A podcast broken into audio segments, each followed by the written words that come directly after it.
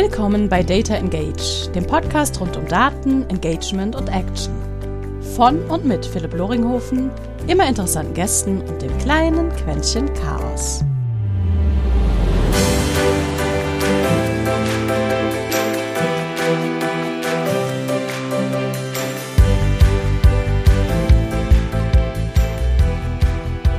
Und herzlich willkommen zu einer weiteren Folge Data Engage. Heute zu Gast, wie beschreibe ich dich am besten? Ich würde ja fast sagen, eines der Datenurgesteine, die wir, oder die ich auf alle Fälle kenne, ähm, aus, aus, aus meinem Netzwerk und der mir schon jede Menge beigebracht hat. Manchmal aktiv, manchmal passiv. Auf alle Fälle Timo Dechau heute hier als Gast bei Data Engage. Timo, vielen, vielen Dank jetzt schon vorneweg für deine Zeit. Ich freue mich riesig. Ich freue mich immer über den, den Austausch, den wir über die verrücktesten Kanäle haben, ob nun Slack, ob nun Kundenprojekte, LinkedIn, auf Twitter glaube ich noch nicht.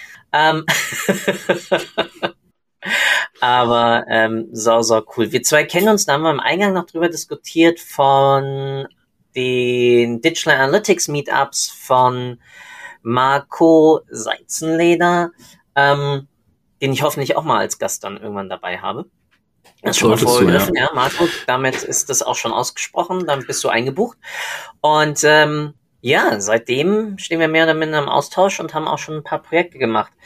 Du bist ein Urgestein bei Audible, mal als Fest, mhm. mal als Free, so viel weiß ich, dann zwischenzeitlich Adspert und bist jetzt, glaube ich, wenn ich das richtig im Kopf habe, mal mindestens seit sechs Jahren glaube ich, selbstständig Sieben. im Bereich, ja. ich nenne es mal Data Engineering aus einer ähm, Produktmanagement- und Tech-Perspektive. Deswegen, Timo, wer bist du und warum bist du überhaupt jetzt hier bei Data Engage? ähm, ja, hi erstmal. Äh, vielen Dank. Äh, vielen Dank für die schöne Intro. Urgestein verrät natürlich immer so auch ein bisschen was über das Alter, aber ähm, äh, ich mache tatsächlich, ähm, arbeite mit Data seit, glaube ich, 2006. Also ich kenne zumindest GA kenne ich von 2006 und tatsächlich E-Tracker.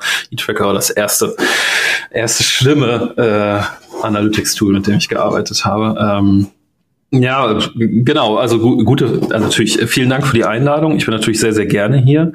Ähm, warum bin ich hier? Äh, erstmal glaube ich, weil ich das zurückgeben kann, weil wir immer wieder ähm, wie soll ich sagen, äh, immer wenn wir uns treffen, immer die Chance haben, über sehr nerdige Themen, was Data angeht, zu sprechen und auch über, und das ist mal der Teil, der mir immer besonders viel Spaß macht, über ähm, Out-of-the-Box-Denken, was Data irgendwie angeht, weil das war da tatsächlich das erste Mal, als ich dich kennengelernt habe, wo du einen sehr abgedrehten Vortrag über Attribution äh, ge gehalten hast, äh, wie man Attribution komplett anders machen kann, und ich das super spannend fand, weil ich das nie so gedacht habe und genau, haben wir ja auch im Vorfeld besprochen. Ich denke, du musst da viel, viel mehr drüber sprechen, weil ja, Attribution braucht ganz, ganz viele neue Anstriche. Ja, das äh, habe ich, hab ich mir schon brav äh, weggeschrieben und muss mir nur mal irgendwie da einen Engel zu überlegen. Aber du hast auf alle Fälle recht, dass der typische klassische Kanalansatz, ähm, der vor Jahren noch Sinn machte mit einzelnen äh, TV-Kanälen äh, beziehungsweise Offline-Print etc. sozusagen noch Sinn macht, da hast du heutzutage viel diversere Zielgruppen über die einzelnen Botschaften. Aber dann greife ich schon viel zu weit vor. Oder was heißt vor? Ja, das, das mache ich dann mal irgendwann anders. Ich habe eine ganz breite Einstiegsfrage. Ja? Also ich versuche das Ganze ja immer ein bisschen über, über Fragen zu charakterisieren. Und wie du schon sagtest, nerdig. Aber wir wollen heute mal nicht nerdig sein, sondern wir wollen heute mal, doof gesagt, den Anfängern ein bisschen im Data Space, besonders im, im, im Marketing- und Sales Data Space, unter die Arme greifen. Und da, ja, du hast stimmt, ja, Urgestein verrät etwas übers Alter, aber in diesem Falle auch über Weisheit und Erfahrung. Und du hast einfach dadurch schon eine Menge gesehen. Und deswegen Szenario. Ähm, du baust ja auch gerade wieder an zwei, ich glaube, ähm, Tool-Setups drumherum, aber sagen wir mal, daraus würde sich jetzt ein Startup entwickeln. Ja? Mit ein paar Angestellten, mit ein paar Leuten im Marketing, mit ein paar Leuten im Sales. Und du natürlich als ja, Geschäftsführer sagst, okay, wir brauchen natürlich auch jetzt eine sinnvolle Reporting-Struktur. Und das führt mich direkt zur ersten Frage. Wie würdest du eigentlich bei jetzt deinem Startup dann mit dem Thema Data und Analytics mal anfangen? Das ist eine äh, extrem coole Frage, ähm, weil das, glaube ich, auch häufig immer so die, die Falltür ist. Äh, man weiß zwar selbst extrem viel darüber, aber vergisst es dann trotzdem mal, weil man so viel mit anderen Themen zu tun hat. Was ist aber auch ganz gut simuliert. Ich meine, das ist ja genau das Problem, was man häufig bei, bei so frühen Phasen äh, in Unternehmen hat, ist, dass man eben bewusst wirklich diesen Schritt zurückgehen muss und sich zu überlegen, ähm, was will ich eigentlich auf der Data-Seite abdecken? Und da kommen wir wieder zu diesem, es ist ja immer, wir kommen immer wieder zum gleichen Punkt zurück, ist halt, ähm, ich muss erstmal definieren, was ist überhaupt für mich wichtig. Äh, sage ich mal in dieser Frühphase, ähm, was muss ich rausfinden? Also ähm, und da gibt es eigentlich zwei Themen, die, glaube ich, wichtig sind. Also zumindest jetzt aus meiner Erfahrung auch mit den, mit den Startups, mit denen ich zusammenarbeite. Äh, auf der einen Seite, da werden wir heute vielleicht nicht so viel drauf gehen, ist halt das ganze Thema Product Market Fit. Also das ganze Thema ähm, im Endeffekt Produktanalytics, ähm, Testen, sind meine Hypothesen, die ich eigentlich mit dem Produkt aufgestellt habe, passen die überhaupt? Und dann natürlich ähm, ja, im Endeffekt die ersten Erfahrungen darüber sammeln, welche Kanäle funktionieren.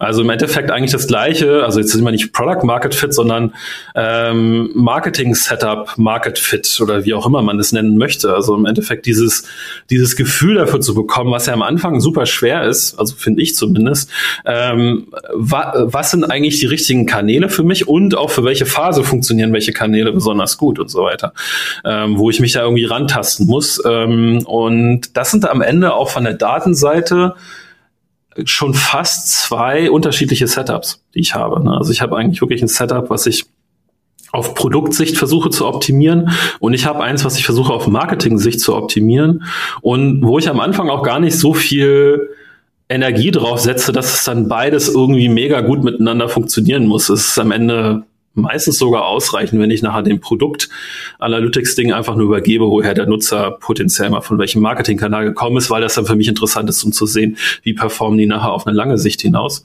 Aber am Anfang ist es wahrscheinlich fast sogar zwei Setups, die man fast unabhängig voneinander auch sehen kann, weil sie einfach unterschiedliche Ziele haben, wo auch noch viel experimentiert wird. Ähm, und die Freiheit sollte man sich auch geben, also das wirklich zu experimentieren, bevor man dann irgendwann mal anfängt zu konsolidieren. Ich meine, den Schritt wird es immer geben.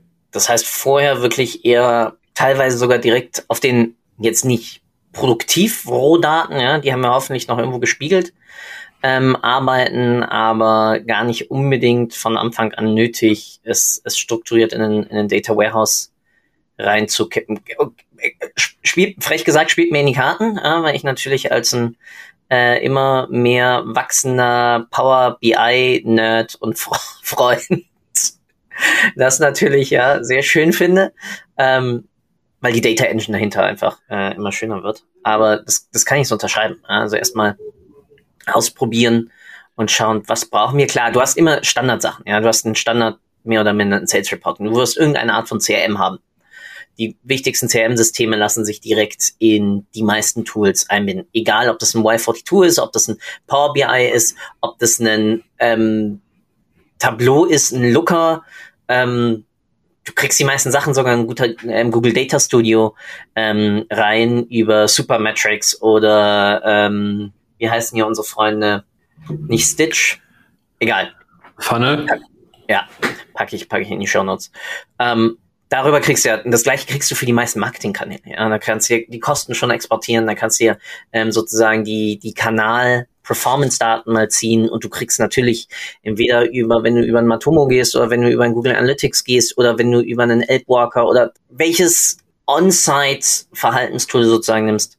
Ähm, okay, heißt, du würdest deinen Mitarbeitern genau aus Marketing und Sales erstmal ein Basisreporting zur Verfügung stellen, ähm, was aber direkt auf den, auf den Rohdaten läuft. Klar, weil zu Anfang so viele Daten laufen ja auch noch nicht auf sagen wir Und da würde ich auch wirklich drüber nachdenken. Ne? Also, ob, also ich, ich finde natürlich klar, mit, mit der Erfahrung, die, die wir beide jetzt haben, würden wir immer ein Setup machen, wo wir die Rohdaten wegschreiben. Aber es kann sogar sein, dass man in den ersten sechs Monaten tatsächlich sagt, man macht es einfach nur, man schreibt es weg. Aber man arbeitet aktiv potenziell vielleicht tatsächlich erstmal nur in den Tool-Setups und bohrt sozusagen dann äh, Matomo oder äh, Analytics so weit aus, dass man es irgendwie machen kann. Ich meine, das kommt mal ein bisschen auch auf den Business Case drauf an. Ne? Also du hast ja CRM schon angesprochen. Äh, wenn ich natürlich jetzt im, im B2B Software Software-as-a-Service-Bereich unterwegs bin, dann ist der Punkt früher da, dass ich mir halt Gedanken darüber machen will, wie ich eben Daten über zwei Systeme matchen will. Ne? Also das heißt, dass ich sozusagen die Marketinginformationen jetzt aus den bekannten ähm, Analytics-Tools mir raushole und das muss ich ja irgendwie mit meinen CRM-Daten zusammenbringen, um dann nachher wirklich den kompletten Funnel abbilden zu können. Ähm, da ist dann schon ein bisschen mehr Arbeit gefragt. Ähm, und da sind die CRM-Tools, das äh, machen es halt dann auch immer nicht ganz einfach. Ne? Also die sind dann schon ganz gut darauf gebaut, jetzt nicht so viele Daten auch zumindest in den günstigen Varianten wirklich rausgeben zu können. Ähm, aber gut, da helfen natürlich diese Integratoren, die du gerade schon angesprochen hast, weiter. Also Supermetrics macht das, also das ist jetzt die, der aktivste Case, den ich kenne.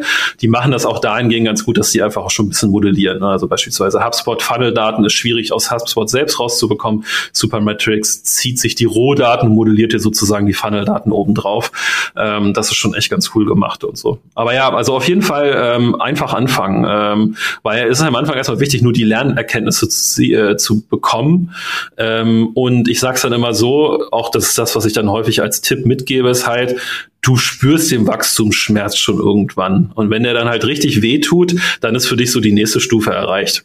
Weil Rohdaten, Data Warehouse Datenmodellierung, tut halt potenziell mehr weh. Also es ist einfach, braucht mehr Ressourcen, braucht auch ein bisschen mehr Planung, braucht äh, mehr System, braucht auch die richtigen Leute dafür, um das Ganze zu machen. Und das sollte schon der richtige Zeitpunkt sein, bevor du dahin gehst.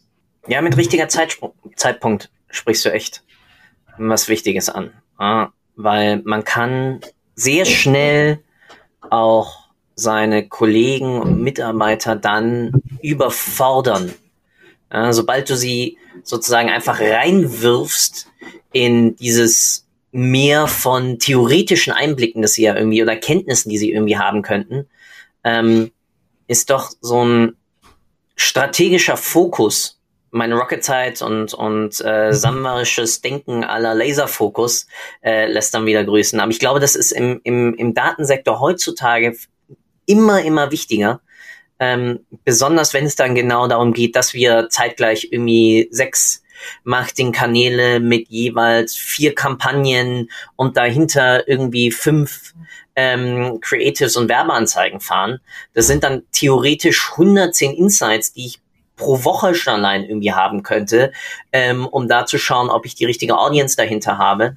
Und klar, man muss im Auge behalten, okay, explodieren irgendwo die Kosten oder bricht mir irgendwo massiv übergeordnet die Performance ein. Aber wenn ich dann wirklich in das Daily Doing reingehe, was ja Optimierung ist, ähm, dann ist dieses langsam Anfüttern echt mega, mega wichtig.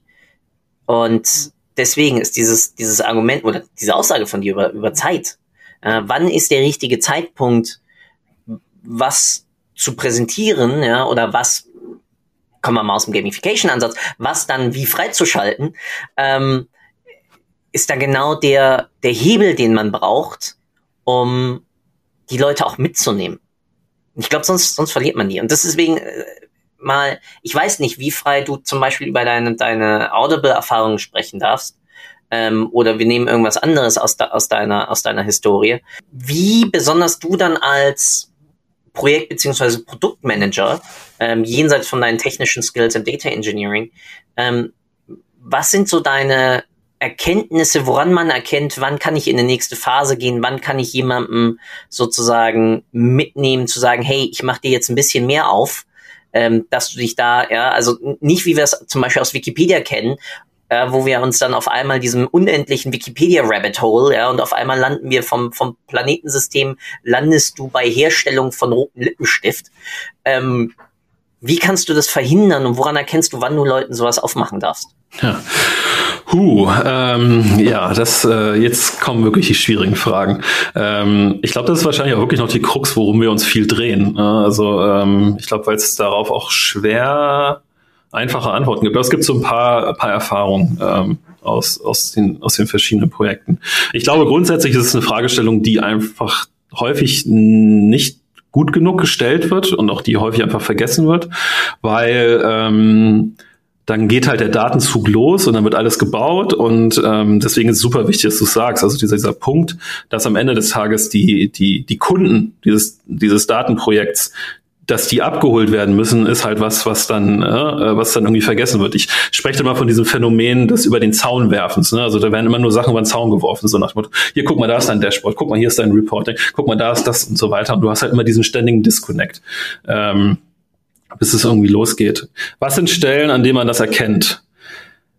Für mich sind es unterschiedliche Sachen. Zum einen ist es was, so diese Komponente, jemand kommt neu in irgendein Team, sei es das Produkt- oder Marketing-Team, und dann so die Zeit, bis derjenige anfängt, eine Analyse selbst zu fahren und tatsächlich so eine, seine erste Erkenntnis irgendwie rauszuziehen und dann auf der Basis beispielsweise eine Marketing-Optimierung zu machen oder eine Produkt-Feature-Optimierung. So im Endeffekt, theoretisch könnte man das sogar messen. Also im Endeffekt so, es gibt ja auch in der, in der Softwareentwicklung so dieses, diesen Zeitraum, bis du deinen ersten aktiven Commit irgendwie hast. So, ne? Also so gut ist zum Beispiel dein Software-Setup, äh, wenn es gut aufgesetzt ist, gut dokumentiert ist, gute Tests und so weiter hat, dann kann das ein ganz guter Zeitraum sein, wo man das erkennen kann. Ein anderer Punkt, der ist wahrscheinlich sogar noch wichtiger, ist halt, wenn ich mit Leuten merke, dass plötzlich eine Gesprächsebene da ist, wo sie nicht nur Empfänger sind, sondern wo sie anfangen, das, was sie im Endeffekt aus der Datenbasis bekommen und die nächste konsequente Frage stellen die, auf die ich auch selbst nicht kommen würde. Also so dieses, das ist ja häufig diese, diese Krux bei Data Setups, dass du deine Expertise in dem ganzen Data-Dings hast, aber jetzt beispielsweise nicht die Expertise in, ich sage jetzt mal Influencer-Marketing im Bereich Instagram. So, das habe ich null und so weiter. Und in dem Moment, wenn plötzlich dieser dieser Match passiert, dass ich auf der einen Seite gewisse Daten und Einsichten zur Verfügung stellen kann und plötzlich kommt jemand, der diesen Influencer-Betreuung bei Instagram macht und kommt mit einer Rückfrage und sagt, ich finde das interessant. Ich habe jetzt in den Daten das und das festgestellt. Können wir nicht vielleicht, wenn wir das, den Parameter noch mit hinzufügen, vielleicht noch was anderes bekommen, dann merkst du, dann bist du sozusagen auf dem richtigen Weg. Also wenn du dann plötzlich aus diesem Broadcasting, was ja manchmal Data einfach ist, plötzlich wirklich so ein ja, bidirektionaler Kanal wird, wo du sozusagen wirklich Feedback-Schleifen hast, dann, dann bist du auf dem richtigen Weg. Feedback-Schleifen ist ja echt das, das wichtige Wort. Ja. Dieser, dieser Dialog. Ähm, wie, wie können wir diese Feedback-Schleifen forcieren? Ja, weil was ich oft merke, ist es doch leider noch immer so eine Einbahnstraße. Und klar, wir, diskutieren seit Jahrzehnten, oder nicht jetzt unbedingt Jahrzehnten, ähm, über das ganze Thema Self-Service. Wir haben noch immer ähm, die Tools werden jetzt auf einmal KI unterstützt und sie schreiben dir auf einmal Texte irgendwie vor über irgendwas. Ähm, aber am Ende des Tages ist es ja noch immer das Gleiche ich habe irgendwelche Graphen, ich habe irgendwelche Filter und ähm, Menschen machen halt klicky, klicky, bunti, bunti. Ähm, und bei ganz vielen ist halt Self-Service dann irgendwie schon der Faktor, ich kann irgendwelche Filter setzen und bei anderen ist es halt, gib mir die Rohdaten und schmeiße mir am besten in Excel rein, dass ich damit auch noch irgendwie rechnen kann. Und bei, wie krieg ich diesen aus dieser Einbahnstraße eigentlich eher diesen Explorationstrieb ausgelöst? Und klar, im, im Marketing ist es, haben wir einen schönen Vorteil. Die Menschen leben noch mit einer gewissen Kreativität. Manche. Ja. Anderen ist es ein bisschen enttäuschend. ähm, aber ich glaube, das Hauptproblem, die Hauptherausforderung ist dann wiederum diese Angst vor, ich könnte ja was kaputt machen und ich könnte ja irgendwie auf einen falschen Faktor kommen, weil ich irgendwas falsch berechne. Mhm. Hast du einen, eine Idee, einen Tipp, wie man sozusagen diese Angst und damit diese, diese Einbahnstraße irgendwie reduzieren kann? Äh, es ist, äh, es ist, also das ist auf jeden Fall das, das spannendste und das schwierigste Thema, weil da eben auch viel mit drinsteckt, was du gerade gesagt hast. Und deswegen bin ich zum Beispiel auch, und das weißt du ja auch, ich bin überhaupt kein großer Freund von Self-Service BI, weil ich finde, dass, äh, das, da macht man sich zu einfach. Ne? Das, äh, das, ähm, natürlich ist der Gedanke schön und natürlich wird es viele Probleme auch für Data-Teams lösen, weil das Problem, was Data-Teams ja haben, ist, sie schaffen gar nicht so viel, wie sie eigentlich schaffen wollen. Äh, und natürlich möchtest du gerne Sachen irgendwie rausgeben, aber am Ende des Tages, was ich dann immer sage, ist jemand, der keine Ahnung, ein Sales-Team steuert, ähm, dessen Hauptjob ist, das Sales-Team zu steuern. Es ist nicht irgendwie äh, SQL-Queries zu schreiben, um irgendwelche Insights zu bekommen. Ähm, und eigentlich mein Learning ist tatsächlich mehr Produktmanagement ins Thema Data reinzubringen. Also eigentlich wie klassische Produktmanager arbeiten. Das heißt also, verstehe alle Konsumenten deiner Daten im Endeffekt als potenzielle Kunden. Ähm, und dann kann, darauf kannst du dann klassisches Produktmanagement anwenden. Also für mich bisher immer noch das mächtigste Tool im Produktmanagement ist tatsächlich Shadowing. Also klassisch, ähm, wenn du jetzt wirklich alleine bist und du hast jetzt, du hast jetzt mit, mit, einem Team zu tun, für die du gerne mehr mit Daten machen möchtest und dieses Team ist jetzt beispielsweise nicht mega datenaffin, ähm, dann ist natürlich der beste Weg, äh, zwei, drei Wochen lang einfach in dem Team zu sitzen und ähm, da mitzuarbeiten. Weil allein durch das wirst du relativ schnell Cases finden, wo du merkst, oh, guck mal, wenn ich da jetzt was äh, auf Datenbasis vorbereiten könnte und da was automatisieren könnte, dann hätten die sofort Dinge, mit denen sie aktiv irgendwie bessere Entscheidungen treffen können. Und das schaffst du nur, wenn du direkt reingehst, weil dann siehst du, du siehst halt den Schmerz und den kann dir keiner im Interview irgendwie sagen, weil so, so bewusst weiß keiner direkt von seiner täglichen Arbeit, wo man jetzt gerade hängt. Das siehst du nur, weil du hast die Datenbrille auf und du kannst es halt sehen, wenn jemand arbeitet, dass du erkennst, ah, guck mal, wenn ich das jetzt machen würde, ich würde jetzt einfach da reingehen, mit die Daten da und da ziehen und so weiter. Und dann hast du sofort ein Data-Produkt in Anführungsstrichen. Ähm, wobei man kann das schon Data-Produkt nennen, aber du hast halt einen direkten Use Case, wo du sofort was löst. Ähm, und wenn du davon relativ viel produzierst, ähm, schaffst du es am Ende des Tages auch extrem schnell eine Akzeptanz innerhalb von allen möglichen Teams zu erzielen. Äh, und du wirst plötzlich gefragt. Also am Ende wirst du am Anfang sehr, sehr viel eigentlich aus einer Serviceagentur intern äh, Perspektive und Brille irgendwie arbeiten müssen und musst dementsprechend natürlich auch viel promoten und rausgehen. Und ich glaube, das ist das, was uns wahrscheinlich manchmal einfach schwerfällt, dieses dieses Akt, dieses Evangelisieren im Endeffekt. Ne? Also wir finden ja alle Avinash Kaushik cool, aber warum finden wir ihn cool? Weil der halt jemand ist, der sich auf die Bühne stellt und nichts anderes macht als, ne, er ist halt Evangelist und so weiter. Aber das ist halt was, was wir alle selbst irgendwie intern auch tragen müssen, weil wir das in unsere Unternehmen reinbringen müssen. Ne? Also es ist äh, nur so schaffen wir diese Feedback-Schleifen irgendwie hinzukriegen. Und dafür müssen wir erstmal rausgehen. Und das ist, glaube ich, das, was manchmal schwerfällt. So dieses Rausgehen und sich auch offen hinzustellen, zu sagen, ähm, ja, ich kann hier helfen, ich komme und hier, ich möchte euch gerne helfen und vielleicht manchmal auch ein bisschen zu pushen, wo vielleicht Leute erstmal reserviert sind, zu sagen, nee, hier, ich tu nicht weh, ich sitze jetzt einfach zwei Wochen hier, ich helfe euch auch, ne? also ich belaste euch nicht und so weiter, ich helfe euch dabei, aber ich will dabei auch mitlernen. Das kann eine erste Stufe sein. Eine zweite Stufe ist dann, Leute in den Teams aufzubauen, die eben diese Zwischenrolle übernehmen können, ne? wo man merkt, die sind schon datenaffin ähm, und mit denen kann ich halt direkt in Kontakt gehen, weil die sind auf der einen Seite sind sie halt, haben sie dieses Domainwissen ähm, aus dem Marketing beispielsweise. Auf der anderen Seite verstehen sie halt so viel von Data, dass wir uns irgendwie miteinander kurzschließen können. So, dann kommen wir zu dem ganzen Thema Data Mesh und so weiter. Ähm, das würde jetzt, glaube ich, den äh, Podcast sprengen, aber das sind so gerade auch so Richtungen, die du halt siehst, die sich so entwickeln, die absolut richtig sind. Und es ist absolut cool, dass sich das anfängt, in diese Richtung zu entwickeln. Ja, die Perspektive, die Daten beziehungsweise die Produktperspektive ist ja etwas, was sich zum Glück nach und nach durchsetzt. Ähm, aber dabei dann auch den Nutzer wiederum als Kunde mitzunehmen.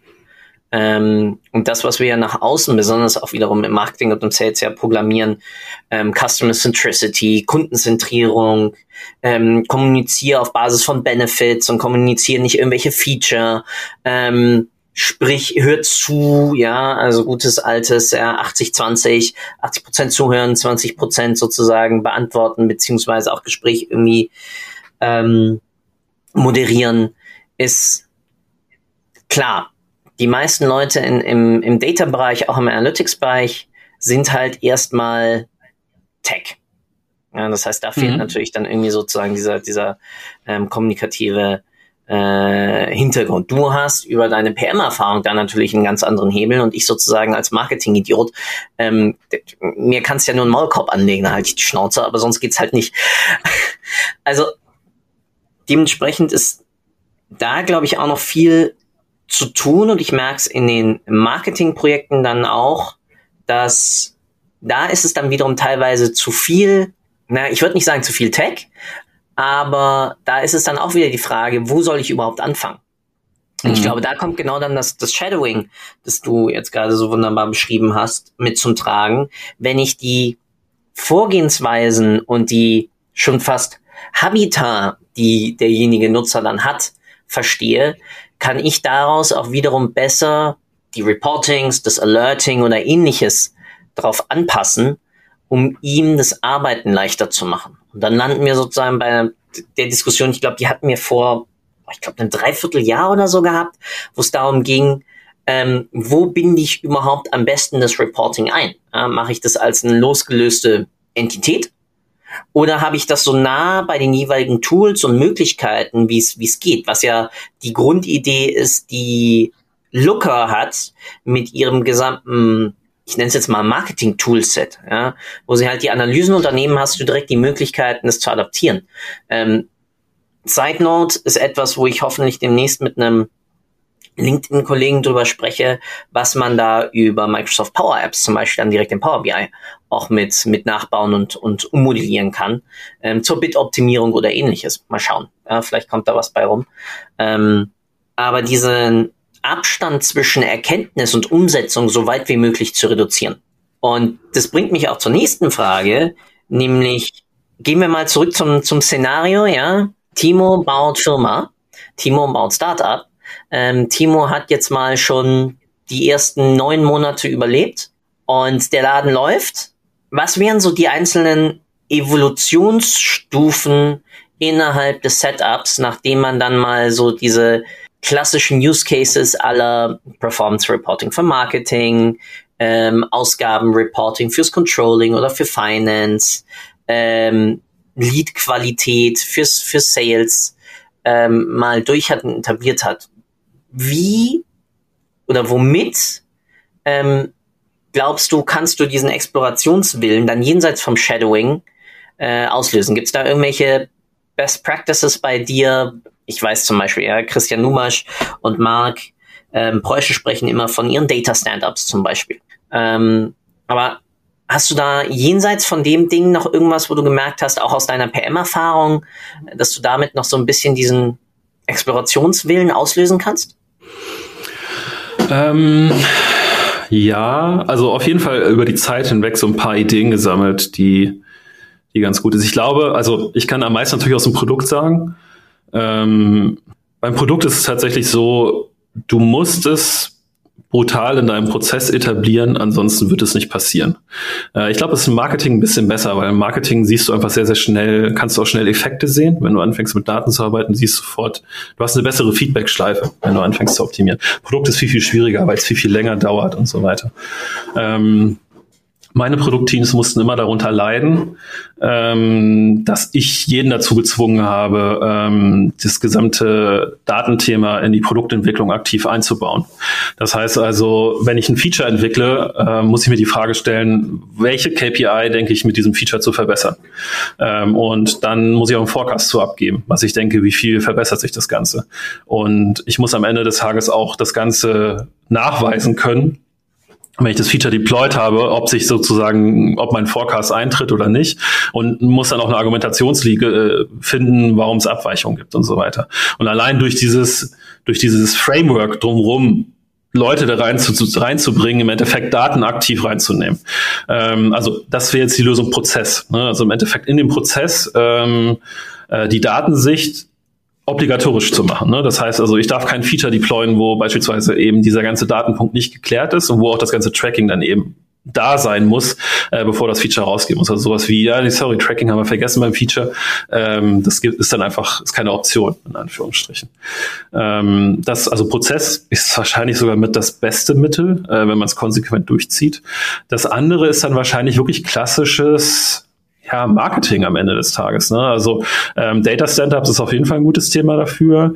Ähm, ich bin auch immer noch ein großer Freund von Data Newslettern und jetzt nicht so stumpfe Data Newsletter intern, die verschickt werden, sondern tatsächlich Storytelling, ne? sozusagen Erfolgsgeschichten. Also ich glaube, da haben wir auch mal drüber gesprochen. Ne? Also im Endeffekt so ein, so ein Journal zu führen, äh, wo du sozusagen ähm, aufschreibst, wir haben folgende, wir haben folgendes Pattern festgestellt, was uns komisch vorgekommen ist. Wir haben folgende Hypothese gebildet, wir haben daraus folgende Tests gebaut und daraus kam folgendes Ergebnis.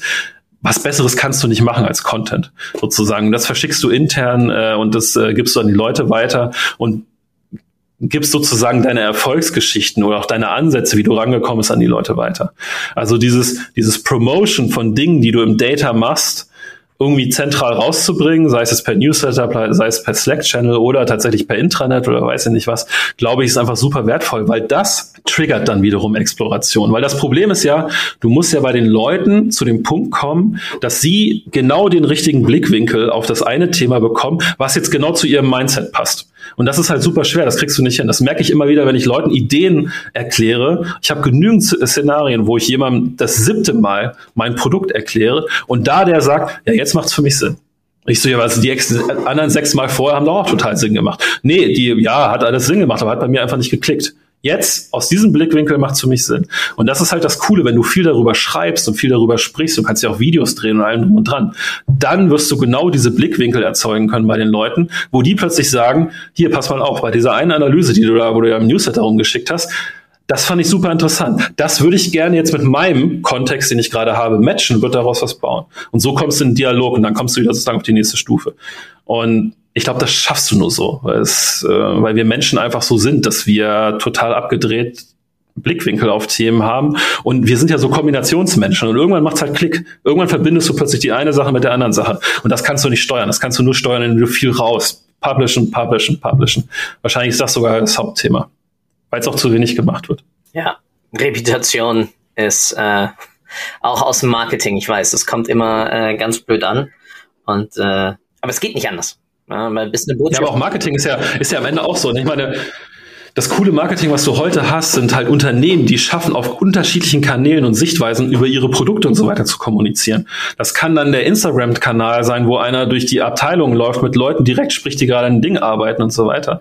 Oder das kann halt der ganz formale, äh, das ganz formale White Paper sein und so. Das ist, das Coole daran ist, bei irgendwem bleibt das eine hängen, bei dem anderen bleibt das andere hängen. Und vielleicht bleiben auch zwei Sachen bei einem hängen und das macht das Bild einfach komplett. Und ich glaube, das ist das Gleiche, was du bei Data auch irgendwie schaffen musst. Ja, voll. Krass. Jetzt sind schon 32 Minuten rum. Und das Limit liegt ja wie immer. Du hast dich zwar schon ja, drüber beschwert, dass ich gefälligst das Ding länger laufen lassen soll, immer bei der, bei der Aufnahme mit Julius. Ähm, aber ich mache da viel lieber immer einen Follow-up draus. Das war die Krux. Ja. Ist vielleicht, ist, ist ja auch ganz, ist ja auch ganz cool, die Strategie. Bei mir ist so ganz häufig so, ich merke so gerade, und das, das war in dem Podcast so, und das war aber auch, also ich habe den, zum Content muss ich noch hören, aber äh, den ersten Podcast zur Attribution war es so, dass ich immer gedacht habe, Mensch, geht doch tiefer rein, geht tiefer rein und so weiter. Und das mit Julius war auch so. Ich dachte mir so, wow, der hat jetzt gerade einen Lauf und so weiter, lass ihn doch laufen, lass ihn laufen. Nein, aber es ist total gut. Also 30 Minuten ist auch echt, das passt häufig einfach ganz gut zwischen den Reihen und dann lieber zwei bis drei Follow-ups und so. Ganz genau, ganz genau ich fasse mal zusammen. Also zuallererst, ähm, wenn es ums, ums Basis-Setup geht, wirklich mal aus den, aus den Quellen heraus und dort lieber erstmal beschneiden, ja, und ein bisschen darauf achten, dass die Leute nicht von vornherein überfordert werden. Dann viel mit Shadowing arbeiten, damit man versteht auch, wie werden die Daten eingesetzt und wo sind teilweise vielleicht auch Blocker, die den Leuten gar nicht erst auffallen. Und dann die Erkenntnisse dabei aufgenommen werden, die auch von den einzelnen Mitarbeitern vielleicht kommen aus dem Sales oder aus dem Marketing oder vielleicht auch aus dem Customer Service und ähnliches, dann entweder in Data Stand-ups oder in klassischen ja, Video-Announcements. Also ich weiß, bei, bei Douglas, das hatte ähm, Jonas und Jael, ähm, hatten das, die machen Videos über äh, interessante. Also mhm. mit Loom zum Beispiel kurze ähm, äh, Auswertungsvideos, ja. wenn zum Beispiel in, entweder wenn es irgendein Update in einem Reporting gibt oder auch wenn irgendwelche interessanten Erkenntnisse halt kamen, äh, so, so ein bisschen snackable cool. ähm, Content. Oder man verpackt halt dann in einem, in einem, in einem Storytelling-Newsletter. Und, und hier war dann das Allerwichtigste, äh, Reputation, dass die Leute sich die Angst davor verlieren, sich damit auseinanderzusetzen. Habe ich das passend äh, sehr gut. Nee, du hast, du hast genau die richtigen Highlights rausgezogen.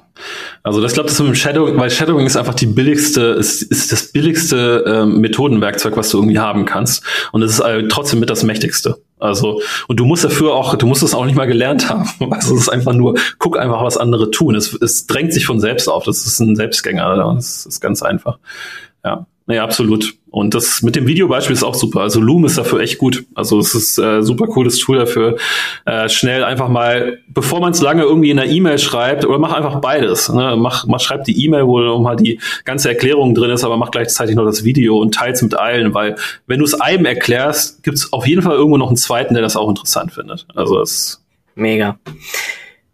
Wie jetzt schon, ich nenne es jetzt mal neue Tradition ist der Abschluss komplett dir überlassen. Du kannst Data Tasks hier nochmal ähm, schreiben oder äh, über Gott und die Welt philosophieren, äh, politische Themen anreißen. Eine Sache, wie auch schon oft genug gesagt, du darfst dich bei mir nicht bedanken. Ähm, ich darf das aber nochmal, wie einleitend gesagt, Timo, vielen, vielen Dank für deine Zeit. Und äh, damit der Abschluss dieser Episode gehört voll und ganz dir. Und ich freue mich schon sicherlich auf die nächste äh, Runde, wo wir dann mal eines von diesen Themen, vielleicht nochmal Shadowing ein bisschen tiefer angehen, was da so deine Learnings ähm, und auch Best Practices sind. Deswegen, Timo, vielen Dank und bis zum nächsten Mal.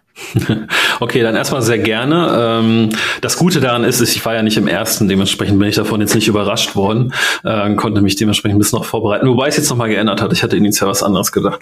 Ich glaube, was ich heute als Abschluss nochmal mitgeben will, weil das ist so mein Learning auch gerade dieses Jahr, und ich meine, ich habe es vorher schon immer ein bisschen gemacht, aber nie so konsequent, ist einfach, konsequent mitschreiben, was du gelernt hast, konsequent ähm, schreiben und publizieren.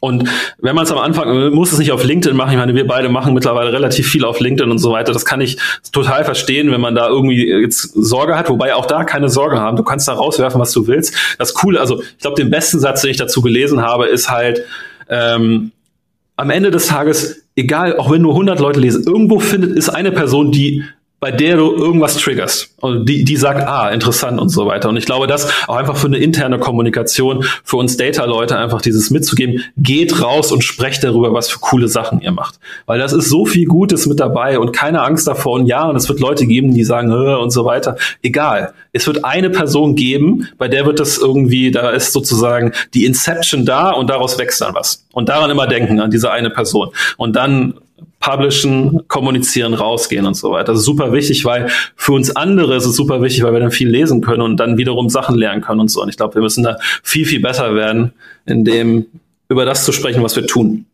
Cool. Bis zum nächsten Mal. Ciao. Bis zum nächsten Mal. Mach's gut. Dank dir. Ciao. Danke für deine Zeit.